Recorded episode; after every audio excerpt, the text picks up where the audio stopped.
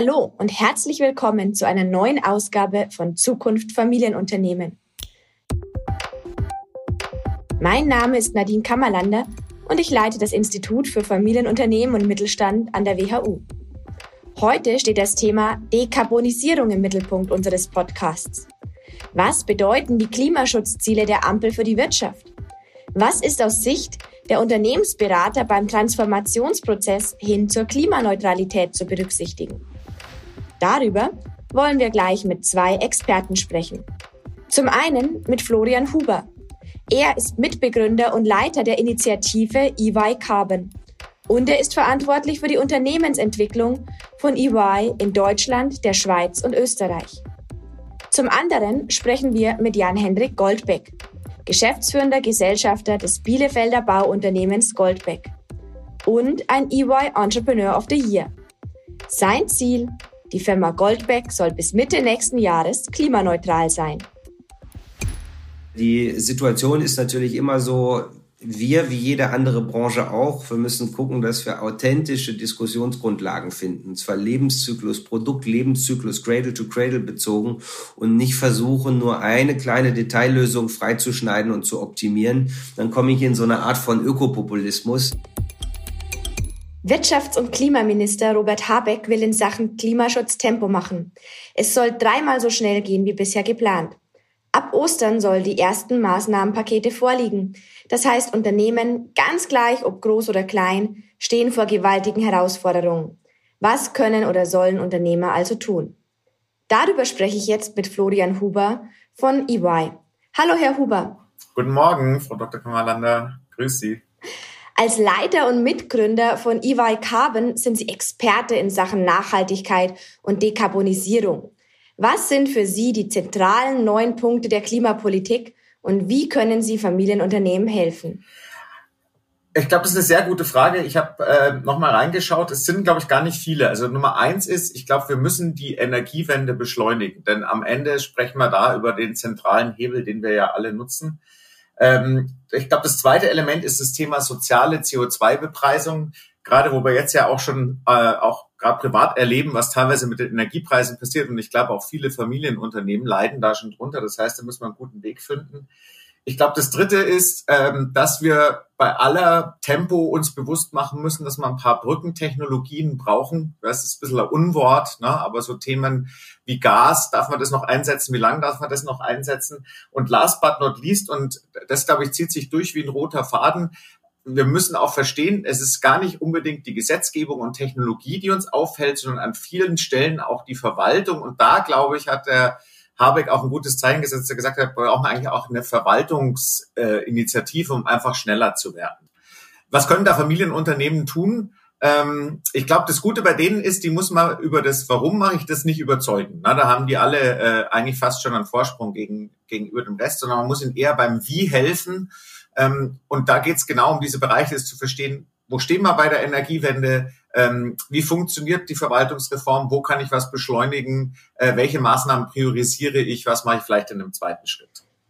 Manche Branchen oder Bereiche, wie zum Beispiel Stahl, Chemie oder Energiewirtschaft oder der Bereich Gebäude, sind ganz besonders betroffen, weil sie viel Energie verbrauchen. Was raten Sie hier? Also da haben wir so einen Begriff geprägt, und der klingt ein bisschen schlimm. Ich glaube, erstmal muss man das Bewusstsein haben, du musst dich transformieren oder wahrscheinlich verlierst du deine License to Operate. Na, weil bei aller Sozialität Energie wird teuer werden. Sie wird eine lange Zeit in grüner Form knapp bleiben. Na, also da entsteht ein enormer Druck auf alten Geschäftsmodellen. Das heißt, ich muss gucken, dass ich meine Wertschöpfung umbaue. Und da gibt's ähm, die Frage, die wir häufig gestellt bekommen, naja, soll ich jetzt First Mover sein? Na, da habe ich viele Unsicherheiten, was neue Technologien angeht. Das ist vielleicht auch noch teuer. Man weiß gar nicht, wo es hingeht. Oder bin ich dann ein Fast Follower? Na, wenn alles ein bisschen geklärt ist, mache ich es dann. Wir sagen schon stark, in den Bereichen musst du First Mover sein. Warum? Einmal, das, was du brauchst, um zu transformieren, ist alles knapp Ingenieursleistungen, Beratungsleistungen, na, äh, äh, Güter, die du brauchst, um zu transformieren. Das heißt, wenn du nicht vorne mit dabei bist, wird es schwierig werden. Zweitens, die Sichtbarkeit, die du dadurch erreichst, dass du dich als Erster bewegst, hilft dir extrem dabei, das zu kapitalisieren, sei es bei deinen Kunden, bei deinen Mitarbeitern oder auch in der politischen Diskussion. Und Nummer drei, wenn du jetzt dich bewegst, hast du noch Gestaltungsspielraum. Na, also äh, zwar sagen immer alle, ich will Sicherheit, bevor ich mich bewege, aber andererseits, das wissen wir, das bewegt sich so dynamisch, da bist du lieber Teil der Gestaltung, als dass du jetzt sagst, ich warte drauf, bis was fertig ist, weil das wird lang nicht fertig sein. Na, also das Verhalten zu sagen, ich warte bis die, das hören wir oft, bis der Standard da ist und dann mache ich das Reporting, das wird hier nicht funktionieren. Und deswegen sind wir schon stark dabei zu sagen, First Mover, auch First Mover Advantage, wenn auch ein bisschen anders, als wir das klassisch immer so strategisch verstanden haben wie das früher war. Und in den Branchen eben besonders wichtig. Wie gehen Sie denn da bei Ihrer Arbeit vor? Gibt es ein festgelegtes Prozedere, dem Sie folgen? Ja, wir haben tatsächlich ein, ein, ein Framework, ich, nenne, ich sage jetzt mal erfunden, ähm, 8a, das das, glaube ich, ganz gut beschreibt. Also wir starten immer bei der Agenda, sagen, was ist für dich überhaupt wichtig? Ne? Wo musst du priorisieren? Dann gehen wir auf die Ambitionen und sagen, bei den Zielen, die du angehst, was ist dein Ambitionslevel? Dann gehen wir auf die Aktionen, also Actions. Wie willst du das erreichen? Welche Maßnahmen willst du ergreifen? Dann haben wir Achievements, wo es darum geht zu sagen, wie mache ich jetzt wirklich Bewegung und sorge dafür, dass das, was ich dann an Maßnahmen da definiert habe, auch passiert. Dann haben wir ein Thema Anchoring. Das heißt, wie kann ich das auch wirklich nachhaltig im Unternehmen verankern? Also es ist eben kein Projekt, sondern es ist also eine, eine Zukunft, die jedes Unternehmen dauerhaft äh, bearbeiten muss. Dann haben wir Automatisierung weil wir heute halt noch sehen, es ist sehr händisch, es ist sehr aufwendig. Also eigentlich muss ich es digitalisieren, viel der Dinge, die ich in dem Bereich Dekarbonisierung mache, um hier auch äh, Ressourcen nicht quasi dafür auszugeben, sondern für die Aktionen zu haben. Dann haben wir noch Assurance, also wie stelle ich sicher, dass die Leute mir glauben, dass ich das auch wirklich alles mache, was ich da erzählt habe. Und last but not least ist es Artikulation. Also was erzähle ich nach außen zu welchem Zeitpunkt?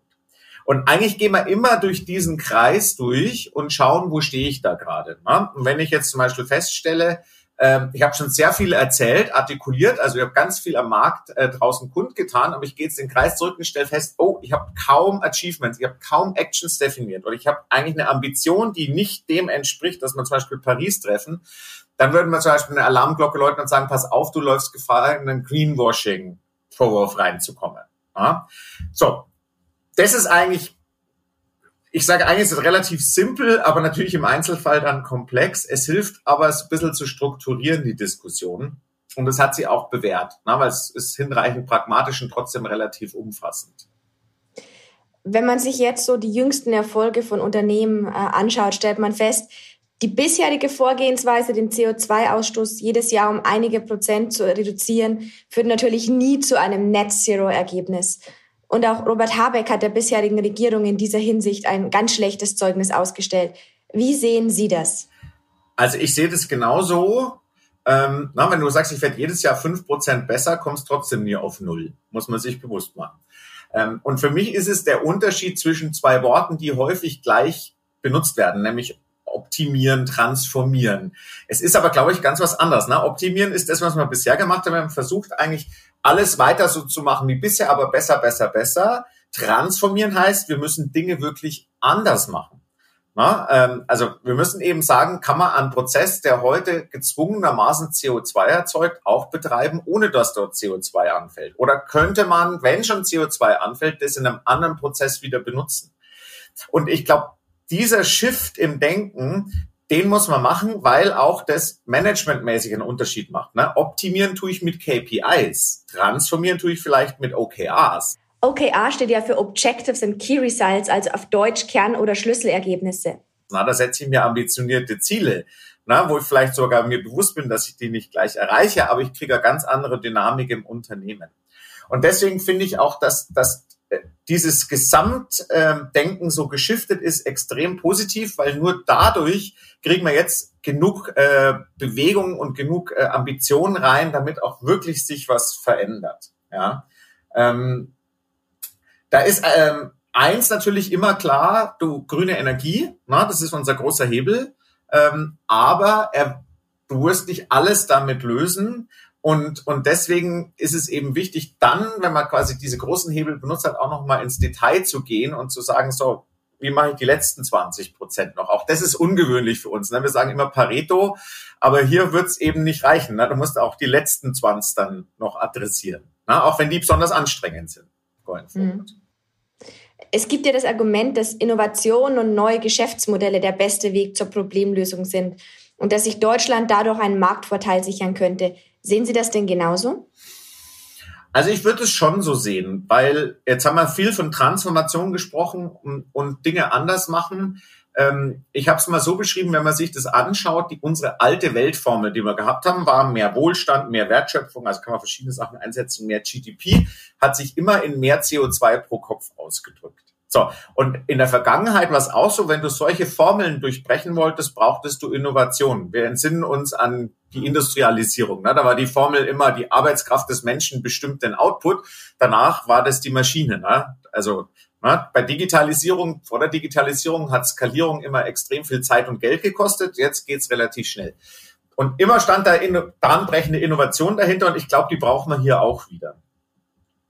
Ist Deutschland da in einer tollen Rolle dafür? Ich würde sagen, nach wie vor ja. Also ich meine, äh, ist ja viel bemühter Begriff, dass wir das Land der Denker und Erfinder sind. Ich denke das aber immer noch, gerade aus dem Mittelstand und dem Familienunternehmen kommt da extrem viel.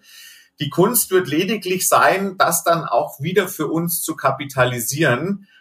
Gibt es ja zu Recht bisschen Kritik. Wir entsinnen uns, was damals bei der Solartechnologie passiert ist. Die haben wir eigentlich auch in Deutschland entwickelt. Und dann aber ist es äh, on scale in anderen Ländern zu günstigen Kosten produziert worden. Also wir haben gar nicht den ganzen Benefit davon gehabt. Ähm, so, ich glaube, da kann man sicherlich diesmal vielleicht nochmal was besser machen. Wobei er auch da sagen muss, ich erlebe viele Familienunternehmen dort ähm, fast besser aufgestellt als Großkonzerne, na? weil die einfach da smarter näher am Produkt äh, mit umgehen. Durch die neue Klimapolitik entsteht ja jetzt ein erhöhter Zeitdruck. Wie viel Zeit muss denn ein Kunde investieren, wenn er Ihre Beratung in Anspruch nehmen will? Also Pi mal Daumen kann man sagen, acht bis zehn Wochen dauert mal so ein Startprogramm. Ich glaube auch, dass jetzt ein idealer Zeitpunkt ist, sowas zu machen. Na, wir, wir laufen jetzt ja in Berichtspflichten rein, das kann man mal als Anlass nehmen, da profitiert man dann auch gleich in der Richtung von. Na, und macht statt nur Bürokratie dann eben auch Aktionsorientierung. Plus, wenn du äh, jetzt die Zeit investierst, hast du den Vorteil, dass du eben auch die Umsetzung vorantreiben kannst. Was sind so Hindernisgründe? Ab und zu hat man selber nicht so viel Personal, na, nicht wie in Finance. Äh, und Zahlen, Daten, Fakten ist ab und zu ein Problem, na, weil die eben nicht so strukturiert schon vorliegen. Wie schätzen Sie denn die aktuelle Situation der deutschen Familienunternehmen in diesem Kontext ein? Können die das leisten oder wird es viele Ausfälle geben? Also, ich schätze die positiv ein. Warum? Weil die häufig viel schneller sind bei Dingen als Konzerne. Na? Also wenn der Chef überzeugt ist, kann es sehr viel machen oder die Familie überzeugt ist. Herausforderungen werden die eigenen Kapazitäten und das Know-how sein. Ja, genauso wie bei den Großen auch, da wird es Knappheiten geben. Ich glaube, viele haben schon viel erreicht, ohne dass sie das nach außen kundgetan haben. Ja, das ist ein Plus.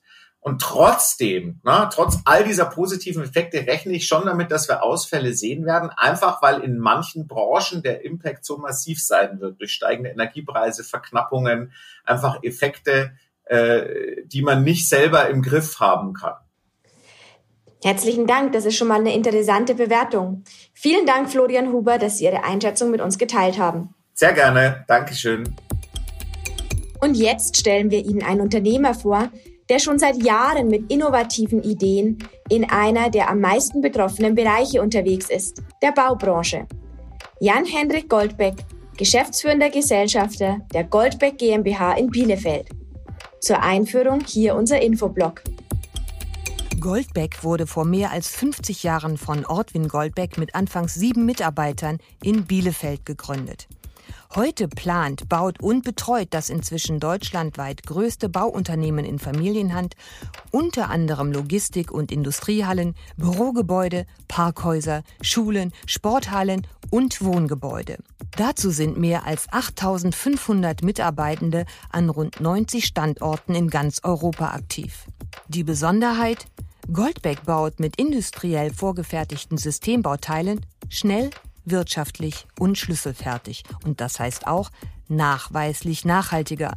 Bis zu 25 Prozent CO2 und einen erheblichen Teil der bei konventioneller Bauweise üblicherweise anfallenden Ressourcen kann das Unternehmen so allein beim Rohbau eines durchschnittlichen Bürogebäudes einsparen. Der nachhaltige Umgang mit Ressourcen ist bei Goldbeck seit jeher ein wichtiges Thema. Rund 150 Entwicklungsingenieurinnen und Ingenieure arbeiten an der stetigen Verbesserung der Goldbeck-Lösungen. In der vor knapp vier Jahren gegründeten Abteilung Innovationen, Produkte und Systeme, kurz IPS, werden ihre Entwicklungsleistungen gebündelt. Inzwischen hat das Unternehmen, das in zweiter Generation von Jörg Uwe und Jan-Hendrik Goldbeck geführt wird, mehr als 10.000 Projekte in ganz Europa realisiert. Die Goldbeck Services betreut oder betreiben darüber hinaus derzeit etwa 1.900 Objekte. Im Geschäftsjahr 2020-2021 lag die Gesamtleistung des Unternehmens bei 4,1 Milliarden Euro. Und jetzt begrüße ich Jan-Hendrik Goldbeck in unserem Podcast. Hallo, Herr Goldbeck. Hallo, Frau Kammerlander. Herr Goldbeck, alles, was mit Gebäuden zu tun hat, verursacht in Deutschland rund 40 Prozent des CO2-Ausstoßes. Sie bauen Gebäude. Welche Vorstellungen der Ampelregierung betreffen Sie ganz besonders? Ja, äh, Frau Kammerländer, als erstes mal, wir brauchen ja Gebäude. Wir können sie nicht einfach wegdeklinieren und vermeiden. Und äh, äh, das heißt, äh, wir müssen zusehen, dass wir sowohl die Maßnahmen im Bauen als auch alle Maßnahmen für den Gebäudebetrieb äh, ideal auf äh, die Herausforderungen der Nachhaltigkeit abstimmen. Wenn jetzt die Bundesregierung durch die äh, Nachhaltigkeitsmaßnahmen äh, letztendlich äh, ein Szenario herbeiführt, wo die CO2-Preise substanziell steigen, ist das nur ein weiterer Trigger für uns, Material wegzulassen, zu vermeiden, zu verringern und anstelle natürlich ansonsten auch zu kompensieren. Das heißt, wir müssen entlang der gesamten Wertschöpfungskette vom Planen, Produzieren, Bauen bis in den Gebäudebetrieb rein äh, jeden Stein umdrehen, um letztendlich äh, über eine nachhaltige Bau- und Betriebsweise mit sehr wenig äh, CO2-Verbrauch entsprechend auch gestiegenen Preisen, CO2-Preisen entgegenblicken können. Für Goldbeck ist das Thema ja nicht ganz neu. Welchen Stellenwert hat Nachhaltigkeit in Ihrer Firma? Und was haben Sie denn bisher schon getan, um sich in Richtung Klimaneutralität zu bewegen? Also ich glaube, jedes Unternehmen, was äh, letztendlich die Zukunft ernst nimmt, muss an der Stelle jetzt an, sagen, das ist der Prio Nummer eins stellen wird, weil wir uns wirklich in dieser Paradigmenwechselzeit befinden, wo wir aus so einer Situation, wo man sagen würde, angelsächsisch nice to have der letzten 10, 15 Jahre in so eine Art von Permission to Play Situation hinein navigieren. Ähm, von daher haben wir bei uns in verschiedensten Bereichen des Unternehmens Forschung und Entwicklungsaktivitäten, um uns da entsprechend zu positionieren. Und zwar in verschiedensten Belangen. Das ist ja das bei Nachhaltigkeit so. Es gibt nicht eine Fragestellung, sondern es gibt gleich einen ganzen Kosmos. Lassen Sie mich mal ein paar kurze Beispiele nennen. Äh, Beispiel Nummer eins, jeder versteht es, ist das Produkt. Wie kann das Produkt entsprechend nachhaltiger werden, CO2-ärmer werden? Dann natürlich die interne Wertschöpfung. Alles, was bei mir im Unternehmen passiert. Wie kann ich das entsprechend CO2-neutral stellen? Dann gibt's aber auch die politische Dimension. Wo möchte ich in den öffentlichen Raum hineinwirken? Wo möchte ich mich vor äh, Politik, äh, Verwaltung, vor Verbänden entsprechend verantworten, artikulieren? Es gibt eine ganz äh, relevante Dimension, das ist die der Mittelverwendung. Was mache ich mit dem Geld, was ich letztendlich letztendlich im Unternehmen verdient habe, wo investiere ich es richtig. Ähm, von daher äh, ist es wirklich sehr, sehr vielschichtig und wir versuchen in allen Bereichen durch verschiedenste Leute hier gute, schlaue und richtungsweisende Antworten geben zu können. Das sind ja hehre Ziele. Was haben Sie denn in der Vergangenheit schon erreicht im Weg in Richtung Klimaneutralität? Ja, zu, zum einen das Reduzieren auf allen Bereichen. Das heißt, wir können jetzt hier die Wäscheliste durchgehen, wo man letztendlich äh, den Energieverbrauch reduziert, wo wir über verschiedenste regenerative Themen, also wir haben auf äh, flächendeckend Photovoltaikanlagen, Geothermie, äh, mit Wärmepumpen letztendlich äh, eine Distanzierung von klassischer alter, sag mal, äh, Wärme- und Kältegewinnungstechnologie. Wir haben äh, für uns selber äh, eine Art von äh, Kompensationsprogramm entwickelt, wo wir tatsächlich eben über äh, die Investitionen in Aufforstungsmechanismen äh, entsprechend eigene CO2-Senken äh, darstellen können. Und ich glaube, in der Gesamtschau ist es eben so puzzleteiltechnischen schon große Schritte gewesen. Aber ich glaube, all das, was noch kommen wird, wird aufgrund der CO2-Preisanstiegssituation nochmal deutlich fulminanter werden. Gibt es denn schon weit Zahlen oder Größenordnungen, wie sich die Preise entwickeln werden? Und welche Steigerungsraten erwarten Sie wegen des Dekarbonisierungsdrucks, aber auch wegen Lieferengpässen und Rohstoffmangel? Hm. Das ist natürlich jetzt so eine Situation, wenn man darauf eine Antwort hätte, das ist so die berühmte Glaskugel ähm, oder andersrum, das ist so wie wenn man sagt, ich prognostiziere diesen und jenen Börsenkurs. Ne? Das ist von so vielen Faktoren abhängig und wenn ich es wissen würde, könnte man ja, äh, sagen wir mal, unendlich viel Geld verdienen, weil man einfach auf einen bestimmten Preis spekulieren wird. Klar ist für mich, dass es definitiv nur in eine Richtung gehen wird, nämlich nach oben. Wir haben jetzt schon teilweise Spotmarktpreise bis zu 75 äh, Euro auf eine Tonne. Das ist, äh, wird aber nach unserer Einschätzung sicherlich weit nördlich von äh, 100 Euro auf die Tonne liegen. Ähm, bis hin zu Situationen, wenn der Leidensdruck hoch genug wird, kommen wir auch in eine politische Situation, wo ich, ich nenne es mal Prohibitivpreise angesetzt werden, wo wir uns auch vorstellen können, dass in solchen Szenarien 200, 300 Euro äh, entsprechend äh, dann auf einmal auf der Uhr stehen. Das macht natürlich mit Branchen komplett, äh, dreht, dreht die Logik von manchen Branchen komplett um. Das heißt, es ist nicht einfach nur irgendeine Frage des Preises, man muss immer auch immer gucken, welche Implikationen hat das dann am Ende. Jetzt sind Sie ja schon gewissermaßen auch ein Vorreiter in der Branche, aber das Thema Nachhaltigkeit beschäftigt ja auch die anderen Unternehmen in Ihrem Sektor. Inwieweit hat sich denn die Debatte ähm, in Ihrer Branche in den letzten Monaten verändert? Na, ich denke, wie in jeder Branche auch, ist es omnipräsent. Äh, wir haben immer so ein bisschen das Problem, also auf der einen Seite ist schnell die Reduzierung von Nachhaltigkeit auf das Thema äh, äh, CO2. Das wäre natürlich falsch. Wir haben sicherlich das Thema Biodiversität, was uns noch nicht so unter den Nägeln brennt in der öffentlichen Aufmerksamkeit, aber von, von der Strahlkraft und von auch der, der, der Gravitas, der Einflüsse von einer verloren gehenden Biodiversität dürfen wir das Thema nicht vernachlässigen vernachlässigen. Ähm, die Branche diskutiert darüber, die Branche versucht Lösungen zu finden äh, von grünem Stahl, grünem Beton. Es wird viel über Holz gesprochen als äh, potenziellen Baustoff. Äh, die Situation ist natürlich immer so, wir, wie jede andere Branche auch, wir müssen gucken, dass wir authentische Diskussionsgrundlagen finden. Und zwar Lebenszyklus, Produkt, Lebenszyklus, Cradle to Cradle bezogen und nicht versuchen, nur eine kleine Detaillösung freizuschneiden und zu optimieren. Dann komme ich in so eine Art von Ökopopulismus, äh, was natürlich da ist, wenn ich derzeit aufgrund von äh, den preislichen Rahmenbedingungen verschiedenste Materialwechsel, zum Beispiel in Richtung Holz gehe, dann resultiert das für mich automatisch mit einer CO2-Vermeidungsbepreisung von teilweise 500.000, weit über 1000 Euro auf die Tonne, nur weil ich dann eben sagen kann, ich habe Holz. Da ist die Frage, welche schlauen Lösungen finden wir, das Kapital so sinnvoll zu allokieren, dass es für, die, für unsere Gesellschaft, für die Welt, für das globale Klima den meisten Effekt hat. Das heißt, es ist wirklich so eine Grenznutzen-Grenzkostenfrage, die leider zurzeit zu wenig im öffentlichen, in der öffentlichen Dialogsituation finden, sich befindet. Das Thema schlaue Lösungen ist ja eng verbunden mit innovativen Entwicklungen. Welchen Stellenwert haben denn Nachhaltigkeit und Klimaschutz bei Ihren strategischen und innovativen Überlegungen? Welche Prioritäten setzen Sie da gerade jetzt? Also jede Innovation muss sich natürlich erstmal die Frage stellen lassen, was will ich damit bezwecken? Möchte ich einfach nur ein bisschen Kundenconvenience haben? Möchte ich einfach nur Kosten senken? Idealerweise habe ich immer dieses Thema äh, Nachhaltigkeit entsprechend mitlaufen in den Köpfen der Ingenieure, die damit entsprechend zuständig sind. Ähm, für uns sagen wir, wir gucken wirklich alles an, was auf dem Startup-Technologiebereich derzeit entsteht. Wo können wir partnern? Wo können wir auch investieren? Ähm, und äh, das ist einfach ein, äh, ich, ich will es mal sagen, Leuchtturm äh, für uns, wo wir sagen, wie kriegen wir in dem Verhältnis sinnvollen Kosten-Nutzen-Rahmen hier unsere Branche gedreht? Weil das äh, um an das Thema gerade eben anzuknüpfen, so einfach nur unendlich Geld ausgeben kann jeder oder mit einem anderen Blickwinkel kann keiner.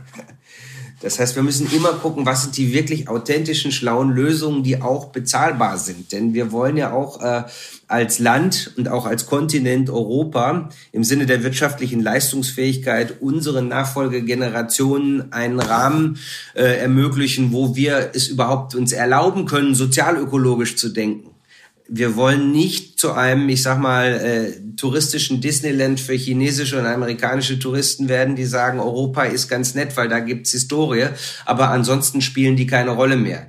Äh, ich glaube, als Unternehmer muss man bei allem Respekt und aller Verantwortung vor diesen Aufgaben der Nachhaltigkeit immer schauen, wo sind wir durch Innovation, durch Leistungsfähigkeit auch im globalen Wettbewerb in der Lage mitzuspielen. Das wird schnell ein bisschen übertönt bei der Notwendigkeit und Wichtigkeit des Themas Nachhaltigkeit. Aber nochmal, es geht das eine nicht ohne das andere. Ein sehr wahres Wort.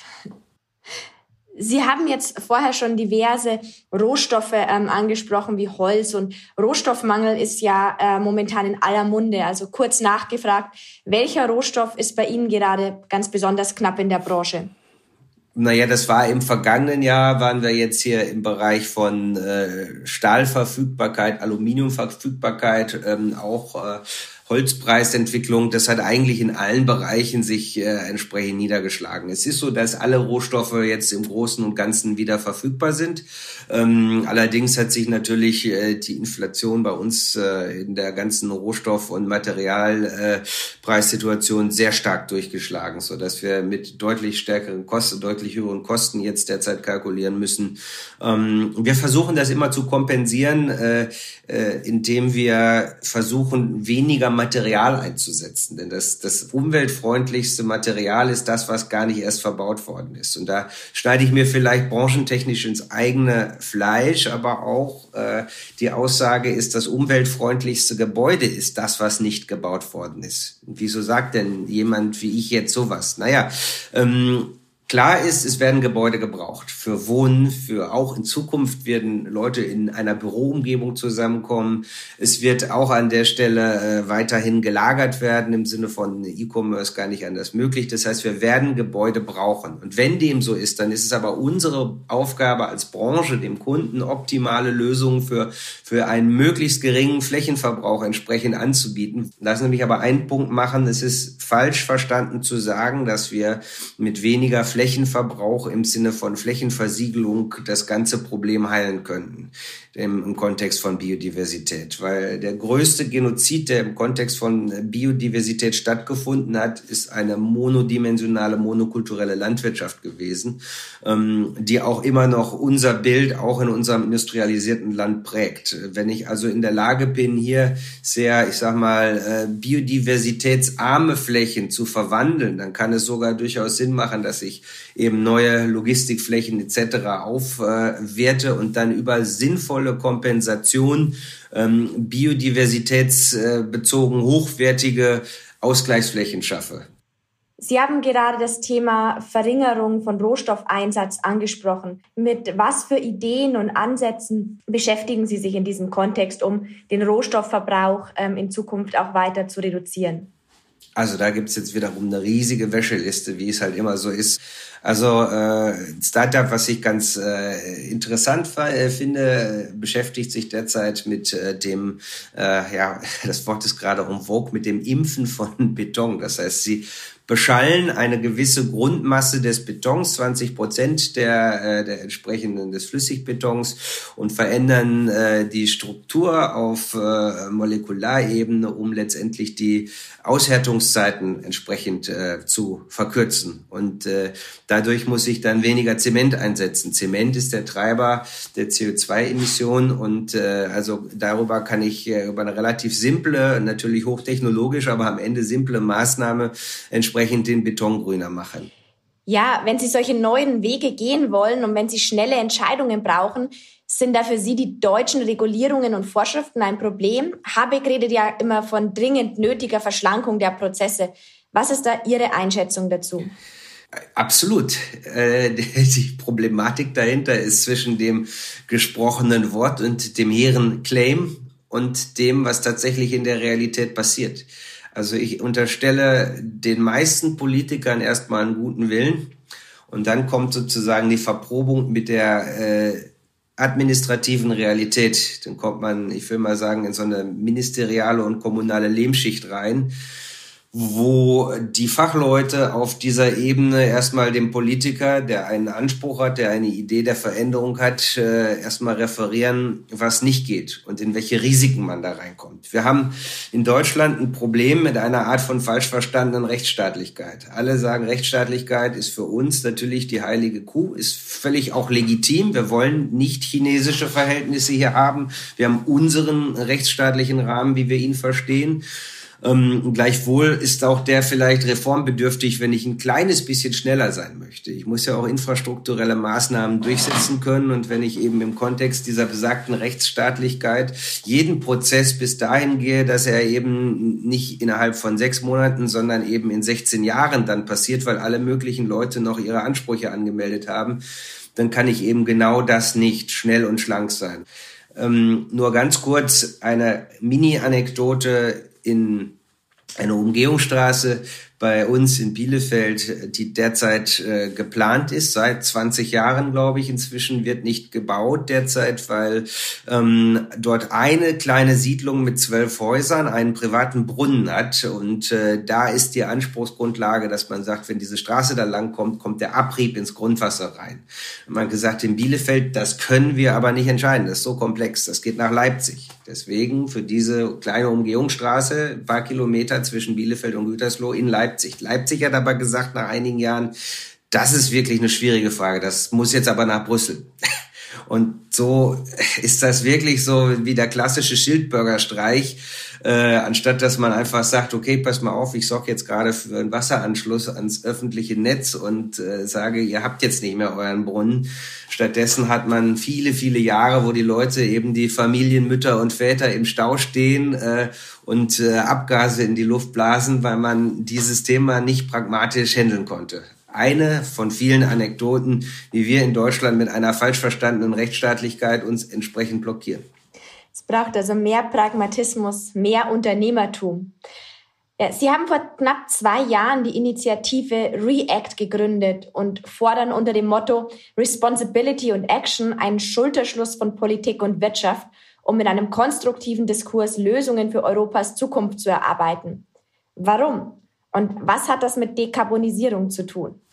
Also Lösungen für Europa sind natürlich, muss man gucken, welche Lösungsvektoren möchten wir denn anspielen. Und da ist bei dem äh, bei der React-Initiative haben wir eigentlich dieses Zielbild Europa auf drei Säulen hin ausformuliert. Das heißt, auf der einen Seite Bildung und Talente, auf der anderen Seite Klima und Nachhaltigkeit und auf der letzten Seite eben ähm, Forschung und Innovation. Äh, und äh, auf die allen Säulen müssen wir letztendlich Lösungen finden, um eben unsere Zukunft zu sichern, die, die Generationen äh, als äh, ja, sozialökologisch wertvoller, sozialökologisch, ökonomisch wertvoller Standort in Europa.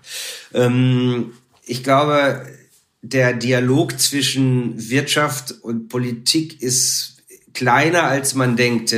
Und ähm, da ist es so, wenn man, äh, ich sage, ich, ich, ich nenne es einfach mal ein bisschen scherzhaft, Hinterzimmerpolitik im positivsten aller Sinne, wo man sagt, da werden nicht irgendwie konspirativ irgendwelche Absprachen gemacht, sondern da wird einfach mal offen diskutiert, welche Lösungsräume gibt es denn überhaupt? Was darf man denn denken und wieso darf man vielleicht manche Sachen nicht weiterdenken? Und ähm, einfach hier dazu beizutragen, diesen Dialog, äh, durch diesen Dialog eine offenere realistischere, ähm, vielschichtigere Lösungsfindung der Politik zu ermöglichen, dann haben wir zumindest ein kleines bisschen was gekonnt. Ein anspruchsvolles Konzept, wahrscheinlich mit guten Chancen, jetzt erst recht ernst genommen zu werden. Lassen Sie mich noch einmal auf Ihr Unternehmen und Ihre Branche direkt zurückkommen. In vielen Branchen spielt das Thema Digitalisierung eine wichtige Rolle, wenn es um das Thema Klimaschutz und Dekarbonisierung geht. Ist das bei Ihnen auch so, Herr Goldbeck? Per se ja, ähm, hängt mit den Wirkmechanismen zusammen. Digitalisierung darf ja kein Selbstzweck sein oder ist ja auch per se kein Selbstzweck, sondern Digitalisierung wird genutzt, genutzt um Effektivität und Effizienz zu erzielen. Und in meiner Sprache, zumindest in meiner Begrifflichkeit, ist es letztendlich dann ähm, ein optimaler, verschwendungsarmer Ressourceneinsatz, der dann dahinter steht.